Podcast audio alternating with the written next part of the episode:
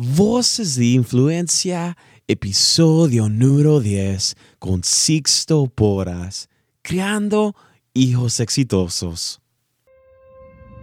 Los sueños nos proyectan al futuro, los sueños desarrollan el potencial, los sueños nos hacen tomar decisiones sabias, los sueños nos hacen alejarnos de la gente equivocada y unirnos a la gente correcta.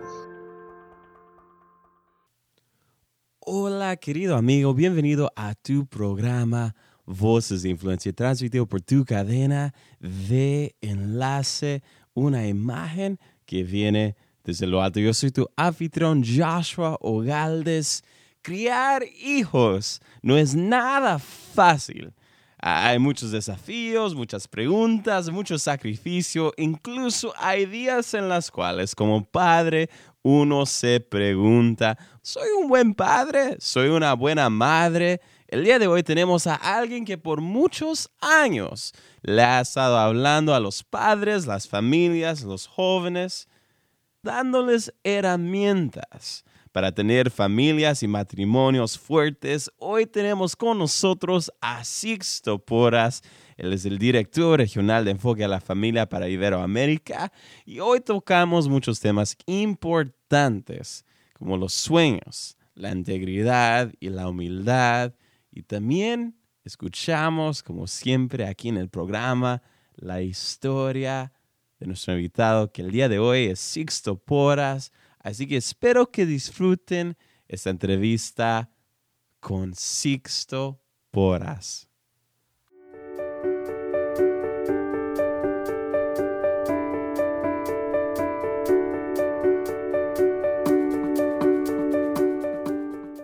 Bienvenido al programa.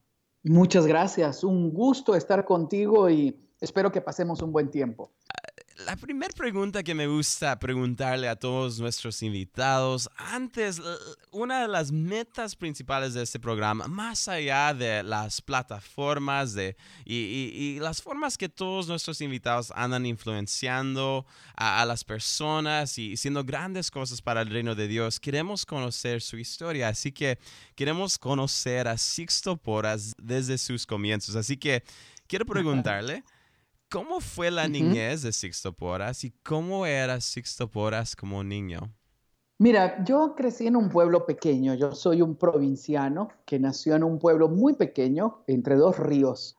Nuestras vacaciones eran ir a, la cancha de básquetbol, a la cancha de fútbol, pero sobre todo ir al río también, andar en bicicleta. Mi familia, vengo de una familia de papás valientes que empezaron en una casa de madera, una hostería, y dormíamos todos en un mismo cuarto. Eh, se cocinaba con leña, el baño quedaba fuera de la habitación, entonces había que irse a bañar afuera. Pero lo más lindo de mi infancia fue haber crecido con padres que nos amaron, nos llevaban cada domingo a la iglesia, nos enseñaron a amar a Dios. Fui un niño con, enfermo, eh, eh, tenía varios padecimientos y, y a los cinco años, una madrugada con mucho dolor, corrí a la cama de mis padres y les dije, no soporto más el dolor. Y oramos y Dios me sanó ahí. Y, literalmente, el día siguiente, nunca olvido la escena, mi mamá me llamó porque me vio jugando y dijo, pero tú estás enfermo, voy a la cama. Y dije, no mamá, anoche Dios me sanó. Y de ahí nunca más. Era un niño lleno de energía, de, de hiperactividad, eh, estudié en una escuela pública, era una escuela maravillosa donde hacíamos amigos. Eso era lo más, lo más importante que nosotros podíamos, podíamos vivir. Eh, lo otro que era hermoso era estar con todos mis hermanos, dormíamos todos en una misma habitación. Entonces, conforme iban naciendo, yo soy el tercero, mm. conforme iban naciendo, nos, iban poniendo ahí todos juntos en una misma habitación y eso era fantástico, ¿no? Esa es mi infancia, llena de energía, de vitalidad y de crecer en Dios, en la mm. iglesia. La iglesia de niño me marcó. ¿Y qué es la historia de cómo usted recibió su llamado? El día de hoy usted viaja también, ah, hace mucho trabajo con enfoque en la familia, pero ¿qué es la historia detrás de, su llamado de trabajar con las familias y matrimonios? Bueno, de niño tenía un pastor, mi, mi pastor cuando yo era niño me decía mi pastorcito. Y él me llevaba donde él iba a predicar y yo crecí con eso. Creo que él fue como alguien que anticipó los tiempos, como un profeta que anunció lo que haría. A los 15 años yo siento, fui apartándome de Dios, eh, casi dejaba de ir a la iglesia o iba por obligación. A los 17 años entro a la universidad, dejo mi pequeño pueblo y vengo a la universidad.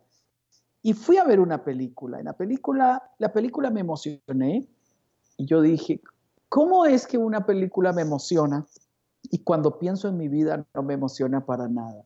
Y creo que Dios tomó eso en cuenta. A los 18 años exactamente, al final de mi primer año en la universidad, eh, viniendo de un, de un baile, en la madrugada caminando, yo oigo su voz que me está llamando y su voz me anuncia que eh, llegó el momento. Entonces fui a la orilla de mi cama, me arrodillé, me consagré al Señor. Mm. Sabía que tenía que ser radical. Si no era radical no iba a permanecer. Entonces me alejé de mis amigos, me alejé de los ambientes a los que iba y me integré a un pequeño grupo en la universidad.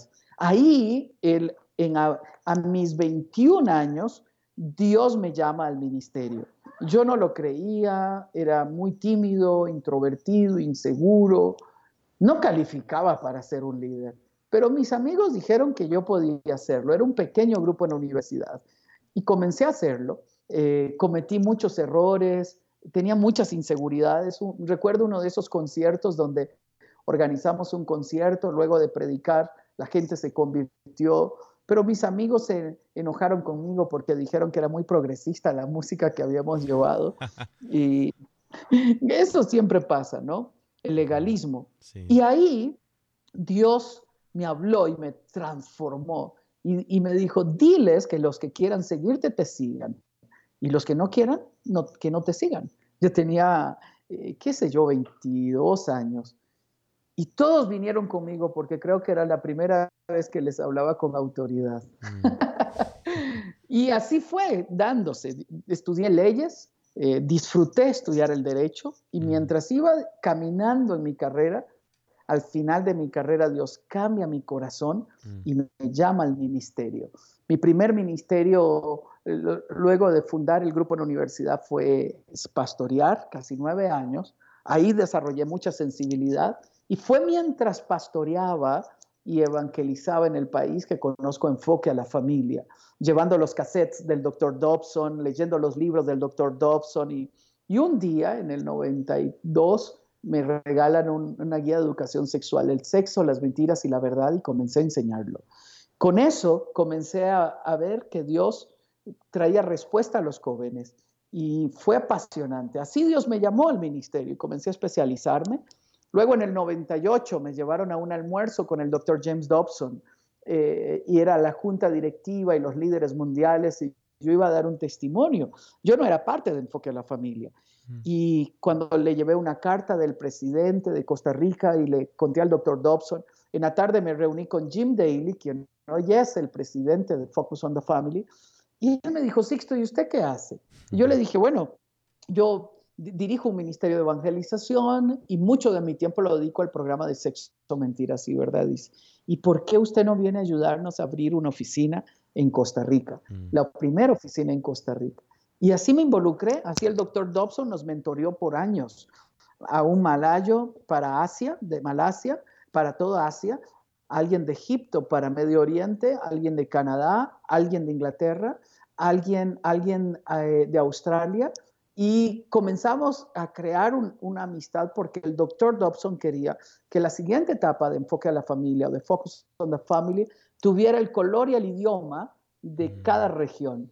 Y mm. por la gracia de Dios me eligieron a mí. Pero mm. todo lo que yo he vivido es más grande de lo que yo he podido soñar. Oh, qué bella historia y se ve la gracia de Dios en, todo eso. al, interactuar íntimamente con el doctor James Dobson, uh, una pregunta que quisiera preguntarles, quizás, ¿qué son algunas lecciones que usted ha aprendido del doctor James Dobson interactuando con él íntimamente? El doctor Dobson hoy tiene 81 años Cuando yo lo conocí, estaba en medio de una energía impresionante. Se había mudado de California a, Colorado Springs. El ministerio había crecido a 1.400 empleados tiempo completo. Presencia en, los programas de radio en unos ciento, y tanto de países, en unos 25 idiomas. Sin embargo, seguía siendo tan humilde y tan sencillo como el día en que Dios lo llamó. El día que yo le leí la carta del presidente de Costa Rica, él lloró. Y él dijo, Dios le dijo a mi papá que un día usaría uno de sus hijos para impactar el mundo, dice, y pensar que me está usando a mí. Él ya estaba entrando a sus 60, 50 y tanto de años, 60 años, y él se emocionaba como un niño. Era, a pesar de que es una de las personalidades más destacadas en, en, el, en ministerios en el mundo entero y reconocida en Estados Unidos, él mantenía su humildad, su sencillez, su timidez. Eh, e, ese es el doctor Dobson. Por ejemplo, una vez iba para, para Enlace a dar una entrevista de John y me envían un, un mensaje y me dicen, Sixto, el doctor Dobson ha decidido hacer algo con usted que no ha hecho con nadie. Mm. Yo le dije, ¿qué dice? Él quiere que los poner los programas de televisión en español, pero no quiere hacerlo con su imagen, quiere que usted sea su imagen. Es decir, que yo lo grabe con mi voz, mi imagen. Entonces yo hablaba el programa y yo decía, hola, hablaba, por ejemplo, ¿tiene usted un niño de voluntad firme? La mejor forma de hacer, y daba el, el comentario al final, decía, soy Sixto Porras a nombre del doctor Dobson y enfoque a la familia. Mm. Eso él no lo había hecho con nadie. Entonces, yo me levanto sobre el honor, el respeto, la reputación del doctor Dobson. Eso no lo hace cualquiera. Mm. Y eso él nos lo enseñó. Él siempre nos enseñó a compartir lo que teníamos con los demás. Él nos enseñó a que nunca él era nuestro jefe, él era nuestro hermano mayor que compartía lo que tenía. Eh, y siempre nos decía, este ministerio es de Dios, vamos a administrarlo de tal manera que si un día nos pide que lo, que lo cerremos, podemos cerrarlo con la frente en alto y, honrando al Señor. Y ha sido el principio que ha dirigido nuestras vidas. Por eso yo admiro la vida del doctor Dobson. Se jubiló de enfoque a la familia a los 75 años, ha impulsado a su hijo Ryan y sigue siendo un apasionado de la familia. A sus 81 años todavía graba programas de radio, escribe y creo que él morirá con las botas puestas. Cambiando de tema, como le dije hace, hace poco, queremos conocer a, nuestros invitados y, y, en mi opinión, muchas veces hay personas dentro del entorno de las personas de influencia que, que con las cuales conversamos y en, su vida, usted ha estado casado por muchísimos años. Queremos que nos cuente un poco de su esposa, qué es la historia de cómo usted la conoció y qué es el rol que ella eh, ha tomado en su vida y cómo ella, ella ha sido de influencia en su vida. Eh, creo que esto va a ser interesante. Helen, eh, la primera vez que la vi tenía 15 años, ella y yo me enamoré de ella. Yo tenía 19 años y ella me vio viejo, entonces no me contestó. Y a mí me dio tristeza, pero al mismo tiempo yo seguía admirándola. Nos dejamos de ver, mis amigos de su familia, éramos amigos desde esa época. A los 21 años, cuando ella tenía 20 años, yo ya estaba estudiando en la universidad. Ese día me habían pedido que fuera pastor y fui a la universidad a almorzar y ella se sentó, me miró, yo estaba solo, me miró y vino a sentarse conmigo. Un año después nos casamos. Eh, fue tan bonito porque ella entendió que era yo y yo entendí que era ella. Comenzamos a mm. llevar consejería, a prepararnos. Ella tenía 21 años y yo tenía 25 años cuando nos casamos. Creo que nos faltó consejería, orientación y de todo, pero teníamos suficiente amor y vencimos todo lo que nos faltó. Así es que fuimos a, a vivir a un pequeño apartamento, bien pequeño, ella venía de una familia, unos empresarios ya muy acomodados y vino conmigo a aventurarse a empezar de cero. Eh, cuando yo era soltero, las personas me decían que yo necesitaba una gran predicadora a mi lado. Y yo siempre dije, no, yo, necesito, yo quiero una esposa Yo sueño con una esposa, una mujer que sea un ancla en mi casa, una mujer a la que yo pueda honrar, amar, cuidar, pero no, yo soy muy de una vida muy activa. Yo dije, si Helen es como yo, no vamos a tener familia. Pero el corazón de Helen es de ser una mamá, una esposa. Ahí viene el primer problema. Cuando yo entré a pastorear, llegué a pastorear una iglesia de unas mil personas, eh, todo el mundo miraba a esa jovencita y le decía, lo, primero le pusieron pastora y luego le decían lo que tenía que hacer las más grandes, ¿no? Usted tiene que dirigir las mujeres, tiene que hacer esto, y la esposa de, del pastor, y ella llegaba a la casa a llorar. Y mm. muchas veces me dijo, tú te equivocaste conmigo. ¿Por qué? Yo le dije, porque yo no lleno la expectativa de lo que la gente espera debe hacer tu esposa. Y a mí me dolió. Entonces yo hablé con la iglesia y yo les dije, Helen es Helen y vamos a respetarla. El pastor soy yo. Vamos a dejar que Helen encuentre su lugar. Mm. Y su lugar ha sido a mi lado. Ha sido la mm. mejor madre del mundo. Hoy tenemos los hijos que tenemos porque ha habido un ancla en casa, porque ella ha sido la persona presente en la vida de mis hijos. Daniel y Esteban aman a Dios, sirven a Dios, por lo que hemos contribuido los dos. Pero es maravilloso verla. Helen estudió psicología. En algún momento, este fue una segunda etapa de su vida, cuando ella retoma la universidad, algunas cristianas le dijeron, usted se está desperdiciando, ¿cómo es posible que se dedique a ser esposa y mamá? Y ella lloraba. Y un día yo, nos sentamos a hablar en la sala. Creo que es la primera vez que comento esto en, en una transmisión en vivo. Y me decía, mi amor, yo estoy frustrada, me decía, porque yo no lleno el estándar de lo que la gente piensa debe ser un profesional hoy.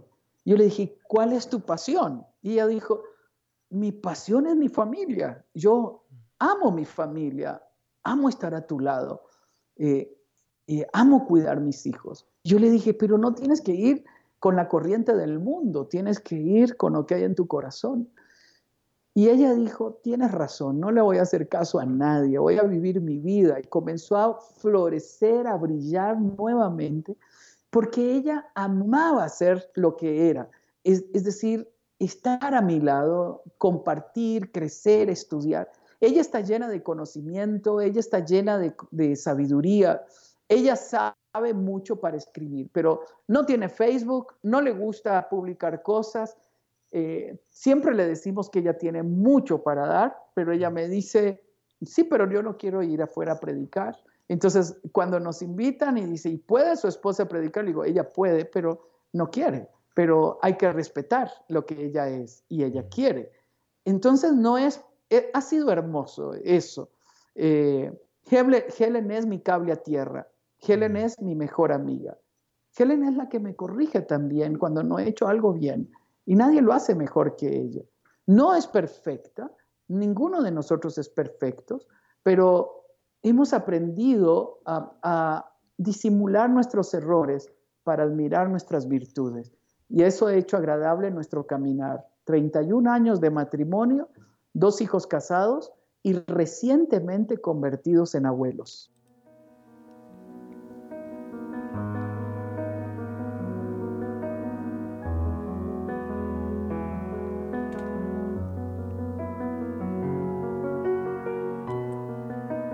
Tú estás escuchando a Voces de Influencia, transmitido por tu cadena de enlace.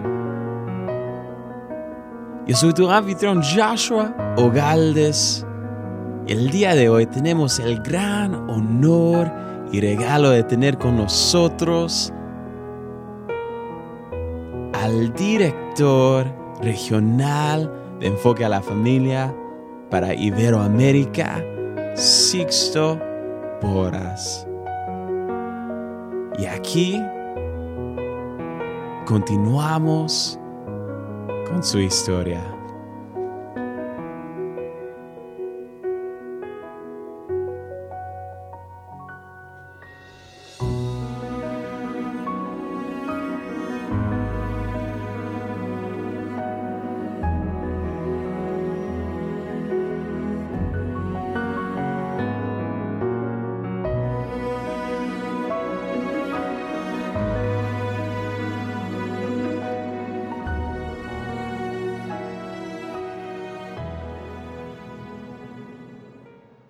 Y usted habló un poco de sus hijos y más allá de su vida, hoy queremos conversar. Usted tiene un nuevo libro titulado Hijos exitosos, lo que todo padre debe enseñar a sus hijos. Y ese es un gran libro, yo tuve el honor de poder leerlo. Y antes de, conversar de, de todos los temas y las cosas de las cuales usted habla en el libro, quiero simplemente preguntarle qué es su definición del éxito. Muy bien. Ese es un concepto que hay que trabajarlo mucho porque el mundo puede marearte. Y de hecho, la iglesia lo ha mareado. El otro día encontraba un colega que me decía, mira, Sixto, mira qué bien me va, tengo un reloj de dos mil dólares. Y yo le miré y él realmente él quería impresionarme con su reloj de dos mil dólares. Eso no es éxito. Eh, andar un BMW, un Mercedes-Benz, eso no es éxito. Eso es fruto del trabajo y la capacidad de comprarlo. Pero tan exitoso puede ser el que anda un Toyota Corolla como el que anda un BMW. ¿Qué es lo que, lo que nos convierte en exitosos? Nos convierte, por ejemplo, Jesús lo establece así. A uno le da dos talentos, un talento, otro dos, otros cinco. ¿Quién tiene más? ¿El que tiene uno, el que tiene dos o el que tiene cinco? ¿Quién dices que tiene más? El que tiene cinco. Ok, te, añado otro elemento a la ecuación. Y Jesús dijo, y a cada uno le dio conforme a su capacidad. Entonces, ¿quién tiene más? Cada uno tiene. Exactamente. Cada uno tiene la misma porción. Mm. ¿Por qué? Porque si al que tiene uno le hubiese dado cinco, lo mata. Mm. No, le, no, le permite la capacidad. Le, a uno le dio uno, a otro le dio dos, a otro le dio tres, a otro le dio cinco. Mm. A cada uno le dio conforme a su capacidad. Éxito no mm. tiene que ver cuánto tú tienes. Ese es el concepto del mundo. Éxito tiene que ver cómo tú administras lo que tienes. Número uno. Número dos, tiene que ver con cuánta gratitud y contentamiento recorres el camino de la vida. Éxito tiene que ver con cuán grande haces a quienes están a tu lado. Jesús vino y se despojó de todo para hacer grande a todos los que están a su lado. Esa es la diferencia. Por ejemplo, los hijos de Zebedeo se equivocan. Mandaron a la mamá y la mamá viene y dijo, pon a uno de mis hijos a la derecha y el otro a tu izquierda cuando estés en el reino. Todos los discípulos estaban igualmente equivocados con un concepto erróneo de éxito, creyendo que éxito es sentarse a la par del rey. No, mm. Jesús define el concepto de éxito. Éxito es servir a los demás. ¿Tú quieres ser grande? ¿Quieres ser grandes de verdad? No, no, no elude el hecho de ser grande. Nos enseña el camino para ser grande. El camino que muestra Él es diferente al camino del mundo. El camino del mundo es luce tus posesiones, pero nadie sabe si lo debe o no lo debe.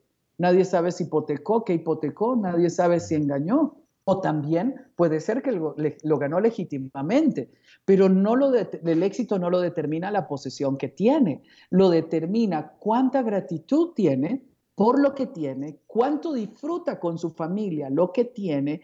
El concepto de éxito está alrededor de desarrollar el servicio, el espíritu de servicio, encontrarme con la persona que yo soy y desarrollar los dones que yo tengo.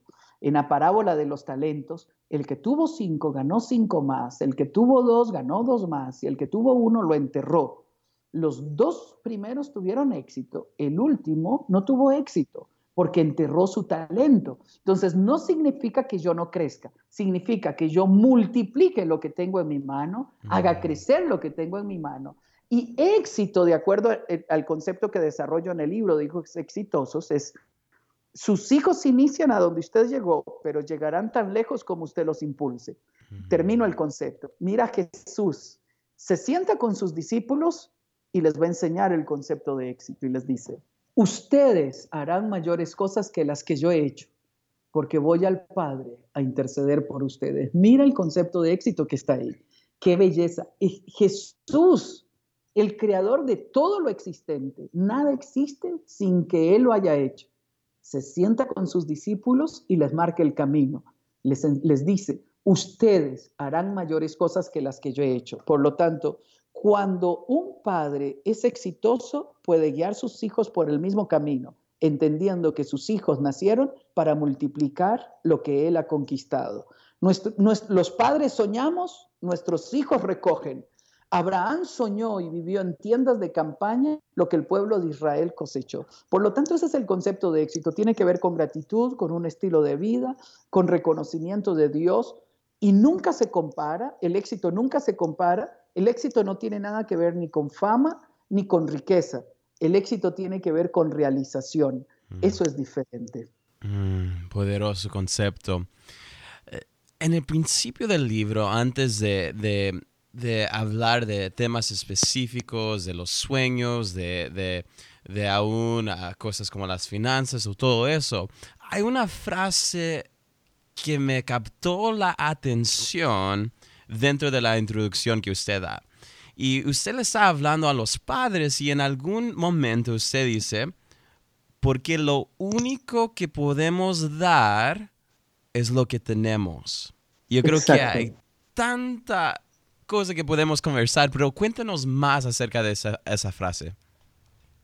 Déjame ir antes que eso. Eh, lo que me emociona del libro es que la editora, los, los editores pidieron que mis hijos escribieran algo hablando de mí.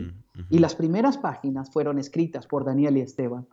Y cuando yo lo leí, estaba, por cierto, en California, cuando vi el libro por primera vez impreso y lloré. Eso me emocionó. Ellos me presentan y me encanta sentir eso. Yo, mi tesis en el libro es que usted no puede dar lo que no tiene, es decir, usted solo puede dar lo que sabe, lo que tiene en su corazón. Yo, por lo tanto, yo tengo que aprender a reinventarme y a preguntarme a mí mismo, ¿soy yo alguien exitoso? El otro elemento, el otro propósito del libro es que los padres perdamos el miedo de guiar a nuestros hijos al éxito. Los latinos tenemos un problema. Nacimos en un contexto de pobreza, mm. en, un, contexto de, subyugación, eh, de esclavitud, de, abuso. los españoles vinieron y saquearon eh, eh, nuestras tierras, se llevaron nuestro oro, abusaron de nuestras mujeres. eso es parte de nuestra realidad. Ese espíritu ha seguido con nosotros. Por ejemplo, la cultura del hacinamiento. Usted va a, a, México, Argentina, a Brasil, a Ecuador, a Perú. Todos los latinos construimos casas pegadas unas a las otras, eh, no damos espacio, tenemos un problema de hacinamiento, tenemos un problema de, tenemos un problema de adulterio muy fuerte, de dejar hijos por todos lados, un problema con el alcoholismo, eh, pero también somos personas de trabajo, somos personas de familia. Eso quiere decir que en nuestra cultura de 500 años somos una cultura en construcción, pero mm. tenemos que votar algunos, algunos conceptos. Por ejemplo, le tenemos miedo al concepto éxito, ¿sí? Usted no sueñe eso, eso es imposible, recuerde de dónde venimos y quiénes somos. No, la meta en el libro es somos los hijos de la cruz y los hijos de la resurrección. Somos los herederos de Abraham. Las bendiciones de Abraham nos alcanzan a nosotros. Nacimos para ser cabeza y no para ser cola. Nacimos para dar a los demás y no para pedir prestado. En medio de este concepto, eh, yo, yo quiero animar a que los padres nos reencontremos con el concepto correcto de éxito, encontrándonos con la definición del Padre que está en la Biblia para que podamos guiar a nuestros hijos al lugar donde tenemos. Eh, al continuar el libro, usted desarrolla varios conceptos y, y el primer concepto que es la fundación es como la fundación de los demás. Es, usted habla mucho de los sueños. E, en, algún punto en el libro usted dice, los sueños son como una brújula que nos dice en qué dirección debemos viajar y nos muestra el camino a seguir. ¿Por qué es importante soñar y también transmitir eso a los hijos? Dios siempre hace que nosotros miremos hacia adelante y no hacia atrás. Dios siempre hace que miremos hacia la tierra prometida, al otro lado del Jordán, al otro lado del Mar Rojo. Eh, Dios siempre hace que nosotros mantengamos la mirada en el cielo, en la eternidad, en lo que viene. Al pasado hay que ir para inspirarnos y para soltarlo a partir del perdón. Fue el libro que escribí el año pasado, El lenguaje del perdón. Al pasado hay que saberlo trabajar con el perdón, pero al futuro hay que saberlo trabajar con los sueños. Los sueños es el preestreno de la película en la mente de lo que un día viviré. Entonces, los sueños son los dibujos que las palabras van generando en el corazón de nuestros hijos para que ellos se vean hacia, ese lugar. Por ejemplo, yo nací en una familia de escasos recursos y mi mamá nos llevó y mi papá a los ocho años al banco y ellos dijeron, este ahorro es para que usted compre su casa cuando usted se case. Igualmente hizo con cada uno de nuestros, de mis hermanos y mis hermanas. Eso marcó una pauta, nos enseñaba que un día tendríamos nuestra propia casa. Y, mi mamá solía, cuando oraba, solía compartir los sueños que ella tenía en su corazón. Y ella venía de mí y me decía, un día viajarás por las naciones y, y predicarás a Cristo a las naciones. Un día, hijo mío, Dios te llevará a sentarte con, con, con, presidentes y gente importante. Y yo no entendía, porque yo era un niño acomplejado y lleno de miedo. Hoy cuando yo lo veo y lo vivo, yo puedo decir, mi mamá lo vio primero. Cuando yo me senté a mis 18 años, convertido en la clase de filosofía del derecho, y mi profesor era el secretario de Estado, el canciller de la República, Dios habló a mi corazón y me dijo, un día le hablarás a los reyes y presidentes. Y yo he podido vivirlo. Yo, podí, yo ahí fue interesante porque yo le recordé a Dios mi pasado le dije, recuerda que yo soy el hijo de Toño y Adela, del pueblo pequeño, de una familia pobre. Y el Señor no, no hace caso de esas cosas, los complejos de uno, sino que le sigue diciendo, como le dijo a Gedeón en jueces capítulo, capítulo 6, varón esforzado y valiente, ve con esta tu fuerza y libera al pueblo de Israel. Gedeón trata de explicarle quién era y le dice, soy de una familia pobre, de una tribu insignificante, tengo miedo, pero Dios sigue dándole el mismo mensaje. Por lo tanto, los sueños nos proyectan al futuro, los sueños desarrollan el potencial, los sueños nos hacen tomar decisiones sabias, los sueños nos hacen alejarnos de la gente equivocada y unirnos a la gente correcta. Cuando enseño el tema sexualidad a los jóvenes, los pongo a escribir una carta a sus hijos. Y algunos al principio no me entienden, se ríen, pero cuando el joven comienza a soñar, y comienza a escribir del corazón al hijo que un día nacerá y por primera vez le dirá papá y mamá. Los he visto llorar. Y un día un joven me escribió de Paraguay diciéndome, hoy decidí por amor a mis hijos alejarme de las drogas. Hoy decidí por amor a mis hijos alejarme de los amigos que no me convienen. A mis 14 años he decidido amar a mis hijos. La vida de ese joven no fue la misma. Y yo puedo ver lo mismo en mis hijos. Yo enseñé a mis hijos a amar sus hijos desde que están pequeños y los proyecté en el tiempo con la palabra que Dios me dijo y he visto el efecto. ¿Quién no puede proyectar a los hijos con sueños? El que está atrapado en el pasado con complejos, con miedo y con, y con amargura en el corazón. El que está atrapado en amargura solo habla del pasado. El que ha perdonado y el que se pone en las manos de Dios ve hacia el futuro. Por eso el libro comienza con el primer capítulo de enseña a sus hijos a soñar. Y mucho de ese primer capítulo es inspirado en lo que mi mamá nos enseñó. Otra frase que también ah, me, me, cautivó la atención fue que en algún punto del libro usted dijo, los valores no se imponen, sino que se modelan. Y, sí. y eso, yo creo que quisiera hablar más de eso. Mire, usted puede llevar a sus hijos a la iglesia, pero si usted es un hipócrita que en la casa grita, maltrata, hiere, sus hijos odiarán a Dios. ¿Por qué? Porque no comprenden el rostro de santo que usted pone en iglesia y el rostro, y el rostro de agresor que pone en la casa. Entonces yo no puedo imponer a mis hijos que amen a Dios. Mis hijos van a amar al Dios que viene en mí van a aprender a mi lado, van a caminar conmigo, ellos van a escucharme hablar, van a ver cómo yo manejo finanzas, van a ver cómo yo me comporto con Helen, van a ver cómo yo trato a las demás personas, van a ver si yo soy justo con las demás personas. Los valores no se imponen, los, los valores se modelan. Los valores es la elección que yo hago libre y voluntaria de aquello que yo más valoro en mi vida y llego a apreciar. Los valores son como la carretera que nos permite construir nuestro destino a partir de esto. Es el fundamento. Si un padre, una madre, un abuelo, un tío, un educador quiere guiar a, sus jóvenes y a sus niños al éxito, enséñele valores claros. En esta casa no mentimos, en esta casa hablamos la verdad, en esta casa pagamos las cuentas, en esta casa nos hablamos con respeto. Yo nunca olvido cuando mi papá, yo tenía 14 años, él trabajaba en aquel momento para el gobierno, dijo, hoy intentaron sobornarme. Yo no sabía qué significaba eso y él no se explicó. Y, y él dijo, pero yo no acepté ese dinero porque ese dinero lo hace esclavo a uno de alguien más y le robo a la libertad. Dice, el dinero que se disfruta es el que ganamos aquí en el hotel, en la empresa donde teníamos, el que ganamos levantándonos a las 5 de la mañana, eh, comprando el pan, eh, yendo al mercado a comprar los alimentos, tendiendo la cama. Ese dinero se disfruta porque usted lo gana con honestidad. Entonces mi papá nos enseñó a trabajar. Cuando yo entro a trabajar, nadie tuvo que explicarme qué hacer. Yo lo vi modelado de mi papá. Por eso yo no puedo imponer que mis hijos amen a Dios como yo lo amo. Yo puedo mostrarles cómo amar a Dios y ellos un día querrán hacerlo. Mm.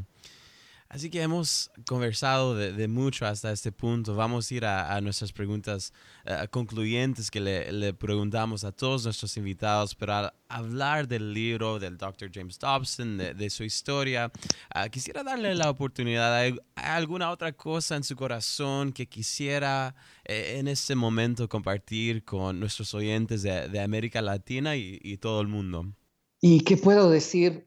Yo He amado a Dios con todo mi corazón y he sido un radical. Sin ser un radical no se puede permanecer fiel. Tengo 56 años, eh, este mes voy para 57.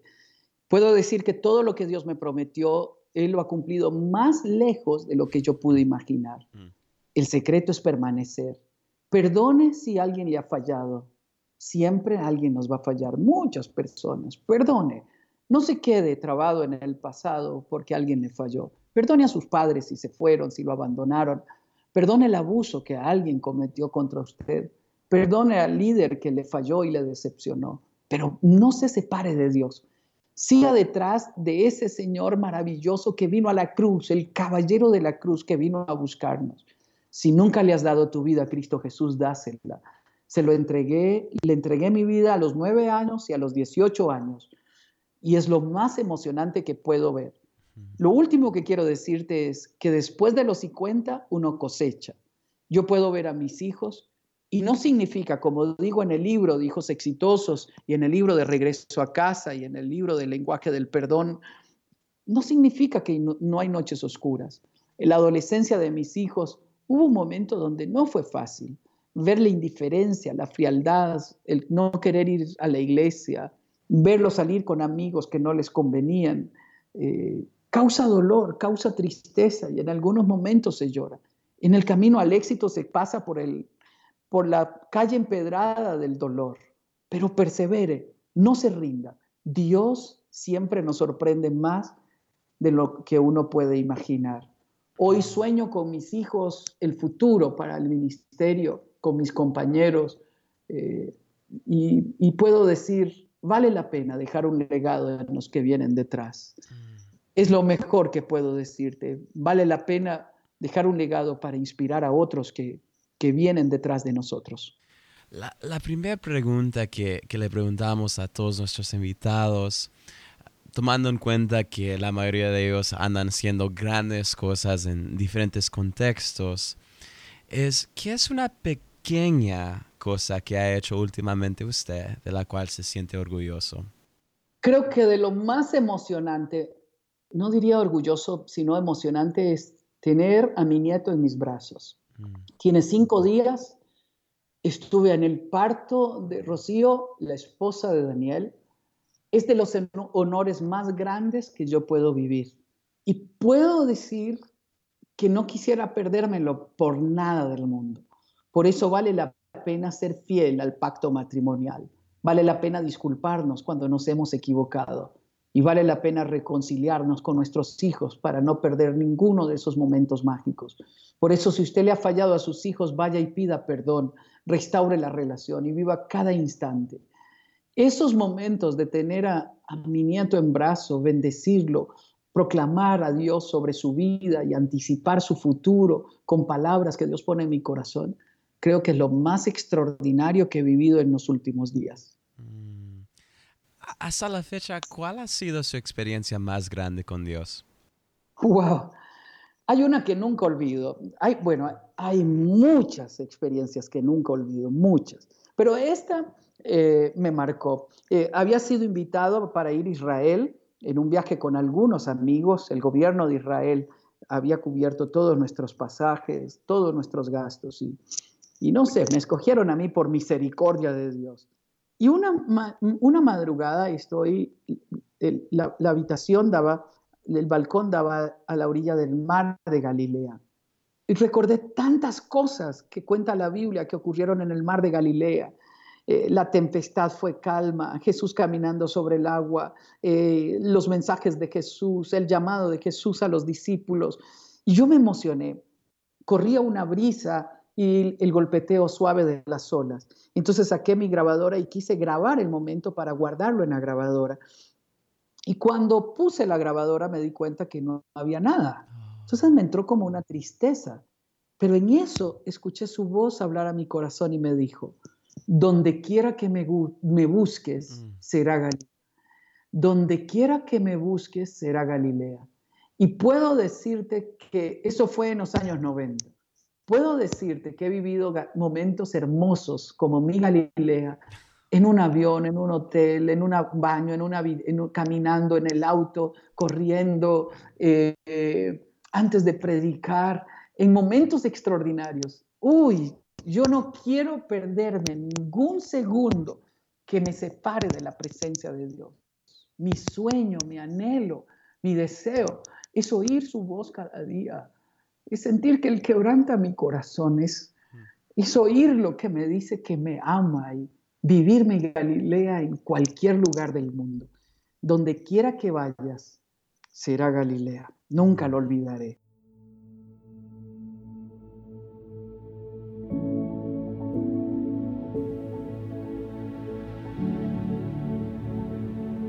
Tú estás escuchando a Voces de Influencia, transmitido por tu cadena de enlace.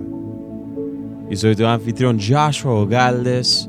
Y el día de hoy tenemos con nosotros al director regional de Enfoque a la Familia para Iberoamérica, Sixto Poras. Y en este momento continuamos con esta entrevista muy especial.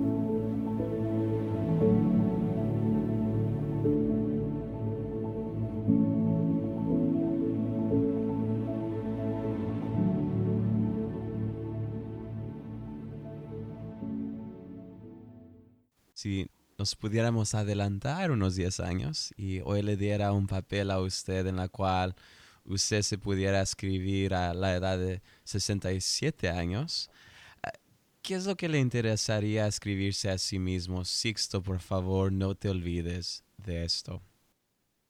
Termina lo que comenzaste y goza cada minuto intensamente. Cada día le pido a Dios que me dé conciencia de que existo. Eh, hay personas que caminan, van, trabajan, nacen, no viven. Y yo cada día quiero tener conciencia de que existo, de la gloria de Dios, del milagro que vivo, del té, del café que tomo, del agua que tomo, de la comida, de la cama donde duermo. Que Dios, que Dios abra mi mente, mi corazón para tener conciencia de que Él está. Me lo enseñaron los discípulos camino a Emaús. Eh, hablaban con Jesús si no lo miraban, hasta que Él se revela y él, uno de ellos dijo, ¿acaso no ardía nuestro corazón cuando él hablaba? No sabes lo que anhelo que arda mi corazón con la presencia de Dios cada día. Mm. Eso le diría, termina lo que comenzaste. Mm. Y puedo decirlo a mis 57. Yo puedo decir que estoy comenzando, no, ya he comenzado hace años cosechar el fruto de lo que he visto, pero siempre miro hacia adelante porque me sorprende con algo más. Y lo otro que diría, no dejes de soñar los sueños de Dios. No sabes con cuánto anhelo cada día eh, soñar sus sueños. He visto tanta gente aburrida en sus trabajos, en sus ministerios, en gente aburrida, cansada. A veces cristianos me dicen, ¿usted no está cansado de viajar? Y a mí me extraña la pregunta. Yo no, no me canso de nada. Yo quiero tener conciencia de todo lo que hago, conciencia de todo lo que vivo y lo que experimento. Por lo tanto, le pediría el don que dice Eclesiastés, el don de disfrutar la vida. No lo olvides, Sixto. Y nuestra última pregunta. El día que usted haya dado su último suspiro, ¿cómo quiere que lo recordemos? ¿Qué es lo que usted desea dejar como su legado en este mundo? Amó a Dios con todo su corazón y le fue fiel hasta la muerte. Ese es mi legado. Amó a Dios con todo su corazón. Te voy a contar un sueño que tengo. Voy a hablarte de mi funeral. Yo lo he planeado. En mi funeral voy a predicar yo. Voy a hacer un video y alguna de mis prédicas, y Helen ya sabe eso y mis hijos ya saben eso, tendrán que poner alguna de mis prédicas. Terminaré riendo, llamándolos al altar, invitándolos a Cristo. Tendré una sonrisa envidiable y diciéndole a todos que vengan a donde yo estoy. Y aún el día de mi muerte, miraré a personas venir a los pies de Cristo. Ese es mi sueño. Y espero que ellos lo hagan así, que lo hagan como yo lo he soñado. Uy, pero el día de mi muerte es uno de mis sueños más grandes. Ese es el sueño más grande que yo tengo, porque la muerte no es final, es vida. Y, Helen lo sabe, y mis hijos lo saben. Yo amo, yo amo la muerte, amo la muerte, porque es vida. Encontrarme a los pies del Señor, cerrar mis ojos y abrirlos en su presencia es el sueño más grande que yo tengo. Y si me pregunto, yo quisiera permanecer aquí porque Dios me dijo que miraría a mis nietos crecer y los consagraría al ministerio. Él me lo habló, nos lo habló cuando Daniel fue llamado al ministerio. Pero si un día Dios me dice, ¿estás listo para partir hoy? Y si me dijera, ¿quisieras partir hoy? ¿Tú piensas que yo lo aplazaría? No. Mi vida está completa todos los días. He amado he servido y he, me he entregado a Dios apasionadamente. Yo estoy listo para morir todos los días, porque si me preguntas cuál es mi sueño máximo, es encontrarme a los pies del Maestro. Mm, mm. Pues uh, Sixto, ha sido un gran honor poder tenerlo hoy en el programa. Ah, yo le puedo decir de mi experiencia, he conversado con docenas de personas Ah, de influencia, personas en, en medias particulares, pero hay muchas veces en la cual me encuentro con gente, en la cual ah, mis interacciones con ellos, uh, mis conversaciones con ellos, me abren el corazón para amar a Dios más. Y puedo decirles sinceramente hoy que ese ha sido el caso con usted. Así que lo animo, siga adelante, siga con el trabajo siga con el amor que usted tiene para Dios. es algo que nos inspira. Ah, para toda la gente que nos está sintonizando eh, en este momento y todos nuestros oyentes que quisieran mantenerse conectados y actualizados con todo lo que usted anda haciendo y, y enfoque la familia, ah, ¿qué es la mejor forma que ellos pueden hacer eso? Pueden encontrarnos en enfoquealafamilia.com, vayan ahí a la Universidad de la Familia, van a encontrar cursos, videos, enseñanzas, muchas cosas ricas. Eh, en redes sociales siempre estamos publicando en el Facebook y en las redes sociales de Enfoque a la Familia. Eh, en, en, la parte de Sixto Porras, personaje público, siempre estoy compartiendo lo que Dios está hablando a mi corazón, una palabra de ánimo a la familia. Pero vayan a Enfoque a la Familia familia.com y todo lo que compartimos es de ustedes. Me he encontrado en iglesias donde han puesto un video, donde he predicado y yo nunca sabía. Esas cosas me, me, bendicen muchísimo. Pero ahí estamos, en enfoquealafamilia.com. Buenísimo, así que vayan a enfoquealafamilia.com. Muchísimas gracias de nuevo, Sixto, ha sido un gran honor. El honor ha sido mío, te felicito y gracias por por ayudarme a abrir mi corazón. Me parecen de estas conversaciones tan íntimas que uno, uno guarda. Te felicito, sos un gran entrevistador.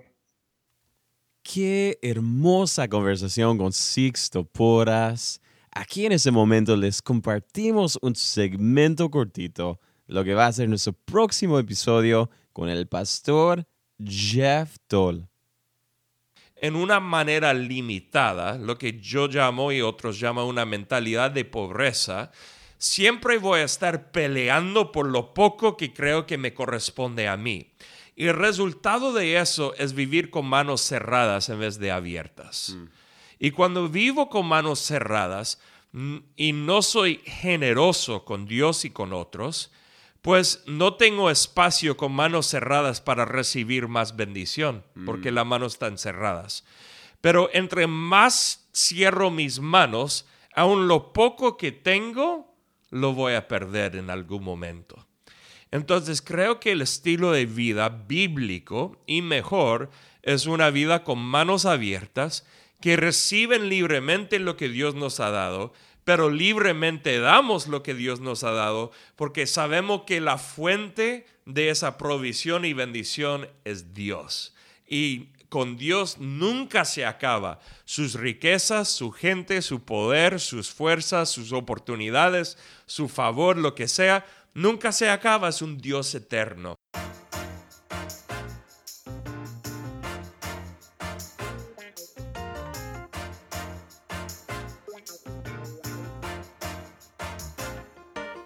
El pastor Jeff Toll por 10 años fue el pastor de jóvenes de uno de los ministerios de jóvenes más grandes en Estados Unidos y el día de hoy es el pastor principal de la iglesia Ciudad de Vida en Los Ángeles, California, en el país de los Estados Unidos. Es un pastor de pastores, un conferencista, mentor de mentores. Así que no te puedes perder nuestro próximo episodio. Como siempre, queremos tomar este momento para agradecerte a ti por escuchar este programa. Si algo te impactó, te animamos a que compartas este episodio con tus amigos, seres queridos y familiares, porque es muy posible que también sea de bendición para ellos también. De nuevo, muchísimas gracias por escuchar Voces de Influencia. Yo soy tu anfitrión Joshua Ogaldes, despidiéndome hasta la próxima, mi querido amigo. Un fuerte abrazo de parte de todos aquí en Enlace. Que Dios te bendiga.